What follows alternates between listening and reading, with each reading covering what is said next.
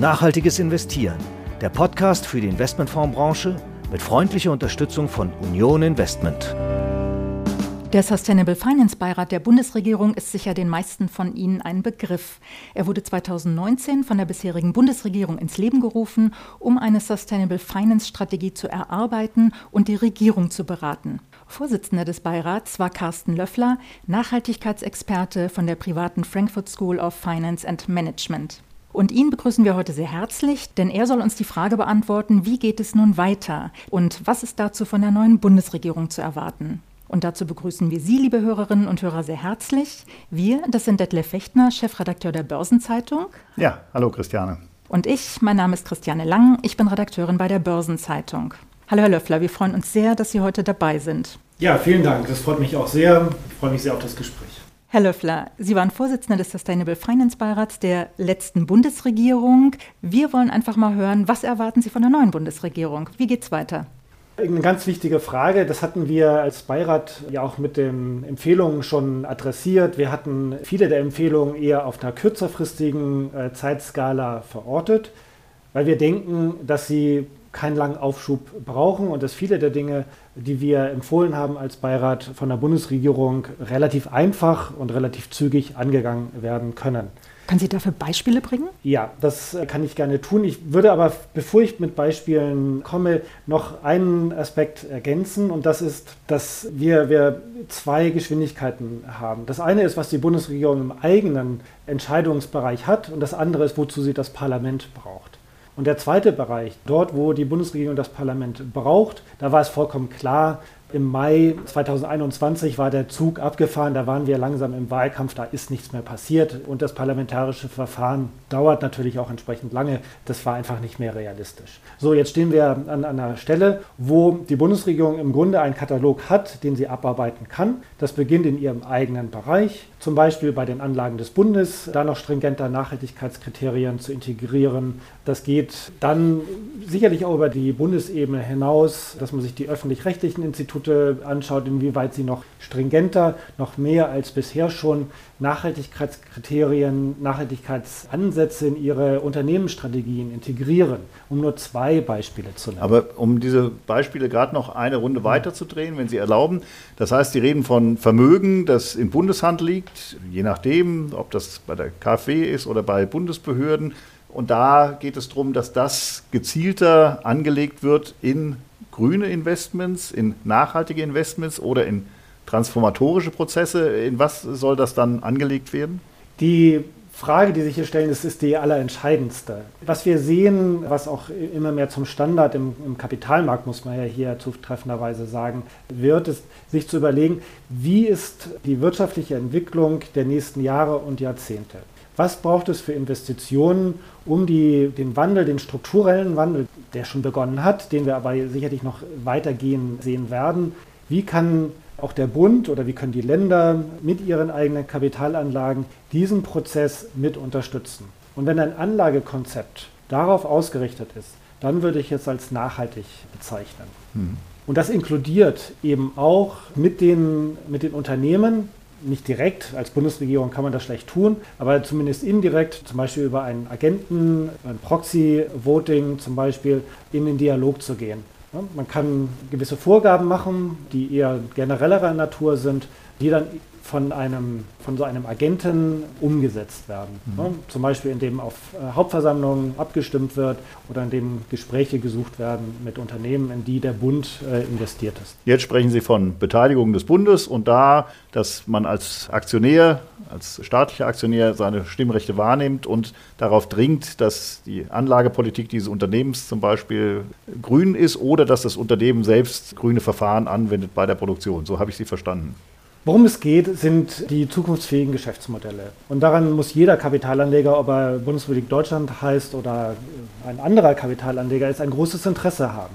Dann es geht darum, eine wirtschaftlich sinnvolle Anlage am Ende zu haben. Mhm. Und das geht nicht ohne, dass sich die Unternehmen, in die man investiert, und wir reden hier ja im Grunde äh, über die Pensionsrückstellung für die Beamten oder mhm. Angestellten des Bundes, dass es auch in diesem Kontext das Verständnis gibt, dass die Anlagen die, des Bundes, die ja sowieso da sind, eben auch die Wirkung erzielen, die ja sowieso politisch schon längst entschieden ist. Mhm. Aber jetzt kommen wir immer zu einem Problem. Sie wollen ja Transformation antreiben, beschleunigen. Sie müssten ja eigentlich in, oder der Bund müsste sein Vermögen in braune Unternehmen auf dem Weg zu hellgrünen Unternehmen zumindest finanzieren. Das müsste er doch eigentlich machen, denn da würde er einen möglichst großen Impact haben. Um es bissig zu sagen, Geld für Windkraftanlagen gibt es wahrscheinlich genug. Es geht jetzt darum, dass man auch Stahlwerke dazu bringt, den Weg einzuschlagen, grün zu werden. Und kann das eine öffentliche Hand durchhalten? Kann man in solche braunen Investments investieren? Und sind das auch die geeigneten Regeln, die Sie da mitgestalten in Berlin? Aus meiner Sicht muss man differenzieren. Was ist der Zweck der Kapitalanlagen? Und wenn wir hier über die Rückstellung für die Pension zum Beispiel der Beamten reden, dann geht es darum, mit diesen Kapitalanlagen eine Rendite zu erzielen mit einem angemessenen Risiko. Das heißt, wir reden hier nicht über große Investmentblöcke in einzelne Unternehmen, sondern wir reden hier über ein diversifiziertes, breit gestreutes Portfolio. Und das soll dann gemäß auch der, der staatlichen Ziele so investiert sein, dass es in Übereinstimmung ist mit dem, was wir transformatorisch vorhaben. Das heißt, ähm, es geht nicht darum, alles äh, dunkelgrün zu investieren, sondern es geht darum, ähm, dieses Kapital auch dafür nutzbar zu machen und als Vorbild im Übrigen auch zu wirken, dass Unternehmen dabei unterstützt werden, diese Transformationen zu machen. Mhm. Wenn man an der Börse investiert ist, wie der Bund eben auch mit seinen Aktienanlagen, dann handelt es sich ja nicht um neues Geld, sondern es geht darum, die Geschäftsstrategie in diesem Sinne mit auch zu beeinflussen, indem dann eben indirekt über einen Stimmrechtsagenten die Stimmrechte in, in, nach gewissen Rahmenbedingungen ausgeübt werden, mhm. indem Einfluss genommen wird. Aber hält das ein Finanzminister aus, wenn er wirklich heute etwas in braune Unternehmen investiert und die Opposition eine wunderbare Gelegenheit hat, anzuprangern, schaut mal, der unterstützt genau die Umweltsünder. Als Finanzminister kommt es darauf an, eine gute Argumentation zu haben, warum das eine zielführende Art und Weise ist, die Pensionsvermögen am Ende zu investieren. Und aus meiner Sicht sind die Argumente sehr gut. Dann auch eine Opposition, ich glaube, das ist, sollte eigentlich Konsens sein, weiß, dass es darum geht, die Transformation zu unterstützen. Und wenn es das tut, und ich glaube, das kann man dann auch zeigen, dann spricht für mich überhaupt nichts dagegen, das so zu tun. Gerade als, als staatlicher Akteur hat man ja eine, eine besondere Aufgabe, diese Transformation, diesen Wandel aktiv und sehr konstruktiv zu begleiten. Sind die Brüsseler Vorgaben da hilfreich? Also das, was wir als Taxonomie kennen, auch das, was jetzt an weiterer Gesetzgebung gekommen ist, die Reportingpflichten, helfen die, dass man es einfacher hat, tatsächlich Transformation zu finanzieren? Oder sind die da auch an gewisser Weise ein Hemmnis? Aus meiner Sicht helfen die, die neuen Rahmenbedingungen, wie sie zum Beispiel aus der sogenannten Taxonomie kommen, wie sie aus den Offenlegungsanforderungen entstehen, ganz, ganz deutlich. Denn ohne Daten, das ist erstmal der erste Punkt, kann ich auch keine fundierten Entscheidungen treffen. Weder als Kapitalanleger, als, als großer Akteur, noch kann ich das als privater Anleger tun. Und insofern kommt es darauf an, sukzessive die Datenlage zu verbessern. Und da spielt dann auch die Taxonomie äh, eine Rolle, die zunächst einmal benennt, was äh, besonders grüne Investitionsopportunitäten sind, indem sie definiert, was grüne ökonomische Aktivitäten sind und welche Kriterien diese erfüllen müssen. Und insofern, man kann das auch als, als Einkaufsliste begreifen, nur es gibt einen wesentlichen Aspekt, der aus meiner Sicht gerne in Vergessenheit gerät. Das ist, dass die Wirtschaft an sich ja nicht nur aus grünen Aktivitäten, auch zukünftig nicht nur aus grünen Aktivitäten bestehen wird, sondern aus jeder Menge anderen Aktivitäten auch, die zum Beispiel keinen besonders großen positiven und aber auch keinen besonders großen negativen Umwelteinfluss haben. Und die werden wir weiterhin brauchen, in die werden wir weiterhin investieren. Das ist aus meiner Sicht vollkommen klar. Und es gibt ja auch Anleger, die gar nicht grün investieren wollen. Das ist selbstverständlich die Sache jedes einzelnen Anlegers zu entscheiden, wie er oder sie investieren möchte. Mhm. Weder die Taxonomie noch die anderen Vorschriften, die sich um Offenlegung, Berichterstattung drehen, schreiben in irgendeiner Weise vor, äh, wie Kapitalanleger investieren sollen. Mhm. Sie haben das Thema Daten angesprochen. Die ganze Regulierung, die ja von den Unternehmen selbst ja als äh, sehr ambitioniert angesehen wird und auch sie teilweise wohl auch überfordert. Wie können die Unternehmen da überhaupt mithalten, gerade was die Daten angeht? Sie haben es ja auch in Ihrem Abschlussbericht des Sustainable Finance Beirats formuliert, einen sehr engen Zeitplan, sehr viele Daten. Wie soll das möglich sein? Das Datenthema ist eines der zentralen Themen. Da haben Sie vollkommen recht. Sind wir da, wo wir sein wollen und sein müssen, aus meiner Sicht? Nein. Das ist ein Prozess. Der hat begonnen, geht jetzt vielleicht seit einem Jahr, vielleicht schon etwas länger. Viele der Daten sind im Unternehmenskontext heute schon vorhanden. Sie müssen einmal neu zusammengestellt werden. Einige Daten sind auch noch nicht vorhanden. Es gibt einige Bereiche, die sind möglicherweise auch schwerer zu erheben, insbesondere dann, wenn es um Lebenszyklusmessungen geht. Das meint, wenn es zum Beispiel bei der, bei der Energiegewinnung darum geht, bezieht man auch die Förderung zum Beispiel ein. Wir haben ja das berühmte Thema, die Verbrennung von fossilem Gas zur Stromerzeugung. Wenn man das machen würde, das war seinerzeit ja auch ein, ein, ein Vorschlag, der aus der technischen Expertengruppe der Europäischen Kommission hervorgegangen war, die Verbrennung von Gas kann nachhaltig sein, wenn sie bestimmte CO2-Grenzen nicht überschreitet, was sich in der Praxis vermutlich nur durch die Abscheidung von Kohlendioxid bewerkstelligen lässt. Nur bei der Messung nur darauf abzustellen, was die Emissionen bei der Verbrennung sind, ist definitiv zu kurz gegriffen. Es lässt nämlich die Emissionen außen vor, die bei der Förderung, insbesondere von Methan, entstehen. Und Methan ist ein sehr, sehr wirksames Klimagas aber auch beim Transport. Die Emissionen sind vermutlich relativ nicht so groß, aber durchaus auch messbar. Also das heißt, dieses Gesamtbild zu formen, das ist sicherlich an der Stelle eher eine Herausforderung, wo wir bisher noch nicht die, äh, die Praxis sehen, dass das auch schon gemacht worden ist. Also das ist eine tatsächliche Neuerung, würde das kommen. Aber viele der Daten, wie gesagt, sind im Unternehmenskontext bereits vorhanden. Sie müssen, und das ist das, worüber sich Unternehmen insbesondere beklagen, sie müssen einmal neu zusammengestellt werden, es muss in ein Format gebracht werden und das ist Arbeit. Das ist im Wesentlichen aber ein einmaliger Aufwand, denn wenn man es einmal hat, lässt es sich ganz leicht weiter fortführen im nächsten Jahr. Es geht ja nicht nur darum zu messen, wie Sie ja schon sagen, ist das sehr schwierig, sondern eben auch Daten zu sammeln, was sehr aufwendig ist, wo sich die Unternehmen ja schon beklagen, sondern es wird ja auch noch viel mehr verlangt. Das Management muss sich wirklich verantwortlich machen dafür und dafür einstehen. Das wird also auf eine ganz andere Ebene gehoben und das soll ja auch sehr schnell gehen. Also nach dem Vorschlag der EU schon für die Berichtssaison 2023, wenn ich Sie richtig verstanden habe in Ihrem Abschlussbericht, Sie wollten sogar schon ein Jahr vorher. Wie soll das denn funktionieren? Es sind ja unheimlich viele Unternehmen dann voraussichtlich betroffen getroffen?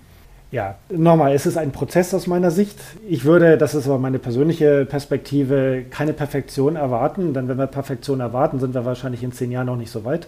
Das heißt, Anfang ist, ist ein, ein ganz wesentlicher Aspekt. Was wir sehen werden, ist, dass Unternehmen sich daran gewöhnen werden, ganz zwangsläufig, dass nicht nur Finanzdaten dann von externen Rechnungsprüfern angesehen werden und für gut befunden werden, sondern es geht dann zunehmend auch darum, dass nachhaltigkeitsbezogene Daten ebenso unter dieses Auge des Wirtschaftsprüfers fallen werden. Das ist neu, zugegebenermaßen, und das gibt auch äh, gewisse Anforderungen, die neu sind für die Wirtschaftsprüfer. Also wir werden hier einen Prozess des sich Zusammenruckelns aus meiner Sicht äh, sehen, der auf der einen Seite natürlich spannend ist, der macht aber natürlich auch viel Arbeit, gerade wenn man das das erste Mal tut. Ich bin mir aber sicher, dass wir in zwei oder drei Jahren, sollten wir dann wieder hier sitzen, darauf viel entspannter sehen werden. Sie haben ja das Privileg, als Beirat sind Sie nah an der Politik und sind nicht Teil der Politik. Deswegen wollen wir von Ihnen mal so einfach eine Einschätzung, wie Sie das beobachten. Sie haben schon gesagt, die Politik, der Bund soll auch Vorbild sein, er soll vorangehen, er soll voranschreiten.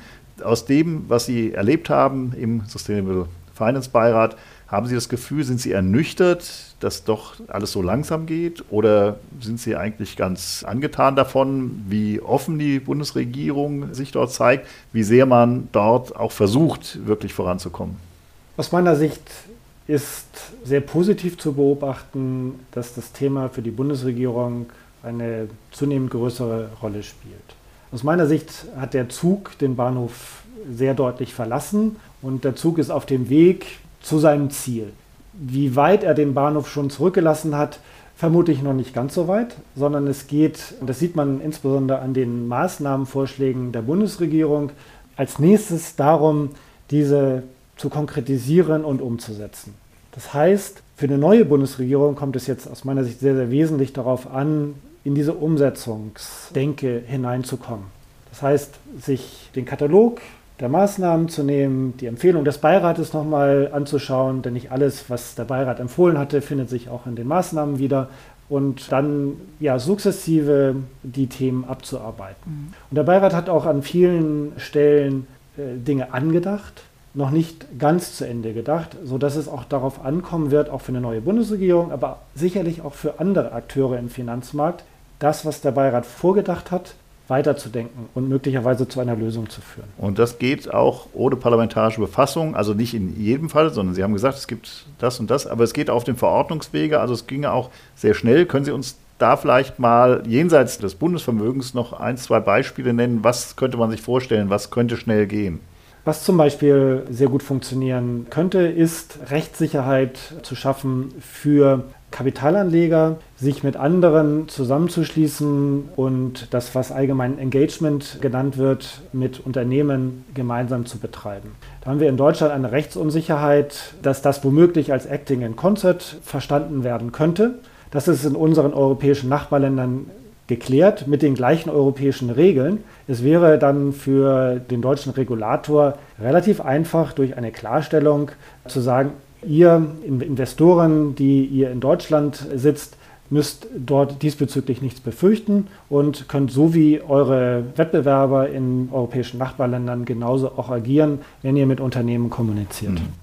Weil wir jetzt langsam zum Schluss kommen, Herr Löffler, ähm, Sie haben vorhin auch schon gesagt, wenn wir uns in drei Jahren wieder treffen, Sie haben auch gerade gesagt, was schnell zu machen ist. Wie sieht es in drei Jahren aus? Was glauben Sie? Wie weit sind wir? Ich habe keine Glaskugel da. Ich bin aber davon überzeugt, dass ein Aspekt dann sehr, sehr klar sein wird. Und das ist die Bedeutung des Finanzmarktes als Spinne im Netz bei der Finanzierung der Transformation. Denn wir reden ja derzeit auch im politischen Kontext äh, sehr viel darüber, wo soll das Geld herkommen. Wir reden über 50 Milliarden, die die Transformation pro Jahr brauche. Dabei wird gerne vergessen, ich höre das nur sehr, sehr selten, dass der private Finanzsektor sicherlich nicht an einer Kapitalarmut, einer Finanzierungsarmut leidet, sondern dass Geld da ist für profitable Geschäftsmodelle. Das heißt, es geht im, aus einer staatlichen Sicht, aus meiner Sicht insbesondere darum, die Geschäftsmodelle tragfähig zu machen. Dann ist auch privates Geld dafür da, dass das finanzieren wird. Und das funktioniert ja heute schon ohne große staatliche Unterstützung im erneuerbaren Energienbereich. Das ist profitabel, das ist auf jeden Fall wirtschaftlich und wir werden sukzessive weitergehen müssen. Und wir werden das sehen, dass auch im industriellen Kontext immer stärker nachhaltige Geschäftsmodelle Raum greifen. Das große Thema ist, Deutschland ist natürlich keine Insel, sondern wir haben den Weltmarkt auch immer noch äh, mit ins Kalkül zu ziehen. Und einige der nachhaltigen Ansätze, Produktionsverfahren sind derzeit nicht weltmarktfähig. Und das braucht aus meiner Sicht eine parallele Strategie, sowohl Konsens herzustellen mit unseren großen Wettbewerbern global, gleichzeitig aber zu sehen, dass das, was man in Deutschland anregen kann, im Stahlsektor, im Chemiesektor, das sehr, sehr ernsthaft anzugehen und möglicherweise auch mal hier und da einen Schritt voranzumachen, sozusagen als First Mover. Es hat auch einen Vorteil, First Mover zu sein. Wenn die Technik nämlich hier entwickelt ist, kann man sie später auch vielleicht gut exportieren. Ein gutes Schlusswort. Vielen Dank, Herr Löffler, für das Gespräch. Gerne. Dankeschön.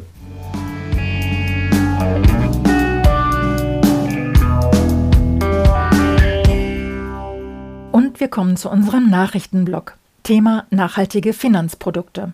Fast ein Drittel, genauer 32 Prozent des Fondsvermögens in Europa ist mittlerweile als nachhaltig im Sinne von Artikel 8 oder 9 der Europäischen Offenlegungsverordnung klassifiziert worden. Was die Zahl der Fonds angeht, sind es 22 Prozent, also fast ein Viertel, die als nachhaltig eingestuft wurden. Das geht aus einer Studie der Beratungsgesellschaft PwC und der Ratingagentur Morningstar hervor. Treiber für das wachsende Angebot grüner Fonds ist zum einen die Regulierung und zum anderen auch der Wunsch der Anleger nach mehr Nachhaltigkeit. Fonds nach Artikel 8 der Offenlegungsverordnung weisen ökologische oder soziale Merkmale auf. Anlageprodukte, die Artikel 9 zugeordnet werden, müssen dagegen explizit ein nachhaltiges Investitionsziel verfolgen. Seit Inkrafttreten der Verordnung im März haben viele Asset Manager ihre Fonds überarbeitet oder komplett neue Produkte aufgelegt, die die Vorgaben für Artikel 8 oder 9 erfüllen. Bei der Einstufung ihrer Angebote gehen die Fondsgesellschaften jedoch noch sehr unterschiedlich vor, betonen die Autoren der Studie. Und die Klassifizierung nach Artikel 8 oder 9 sei auch kein formales ESG-Label. Hier gehe es lediglich um die Erhöhung der Transparenz.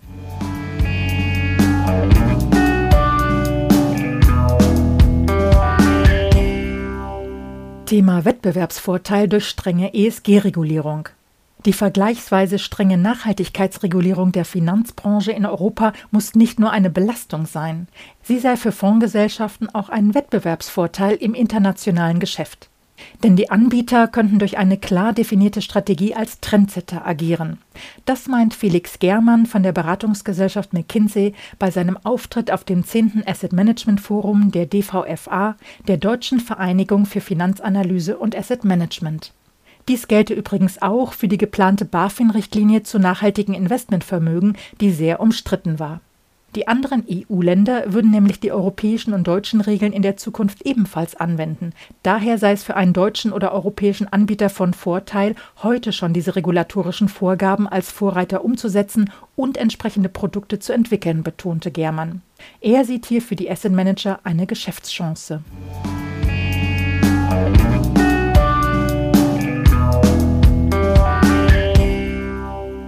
Thema Banken fordern von der Politik mehr Tempo beim Klimawandel.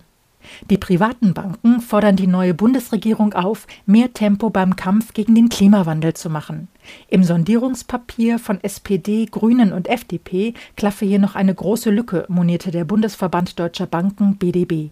Die Europäische Union habe zu Recht viele Initiativen angestoßen, um den Umbau der Wirtschaft in Richtung mehr Klimaschutz auch über den Finanzsektor zu steuern, zum Beispiel über Nachhaltigkeitsstandards oder Transparenzvorgaben. Diese Rolle müsse sich auch im Koalitionsvertrag der kommenden Regierung widerspiegeln.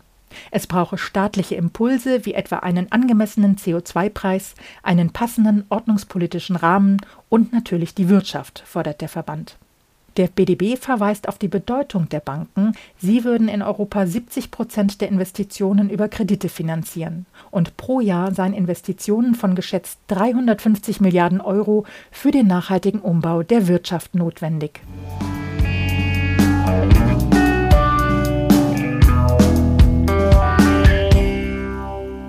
Und zum Schluss noch Hinweise auf Termine. Vom 8. bis 12. November lädt das Fair Finance Network Frankfurt zur Fair Finance Week ein. Hier geht es um das Thema Change Finance, die Banken auf dem Weg zur Nachhaltigkeit. Auf dem Investmentforum des Europäischen Fondsverbands EFAMA am 18. und 19. November wird unter anderem das Thema globale Standards für das Nachhaltigkeitsreporting diskutiert.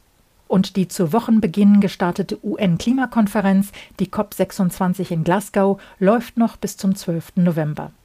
Und damit kommen wir zum Ende unserer Episode. Die nächste Ausgabe von Nachhaltiges Investieren erscheint in 14 Tagen am 18. November. Wir freuen uns natürlich sehr, wenn Sie wieder mit dabei sind. Und wenn Sie Interesse haben. Sieben Tage Märkte, die Wochenvorschau der Börsenzeitung. Erscheint immer freitags. Darüber hinaus gibt es am kommenden Mittwoch auch wieder eine neue Episode von Hashtag Volatility, der Anlage-Podcast von Börsenzeitung und QC Partners. Ich wünsche Ihnen jetzt alles Gute. Bis zum nächsten Mal.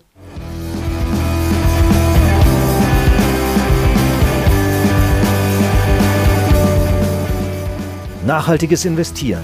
Der Podcast für die Investmentfondsbranche mit freundlicher Unterstützung von Union Investment.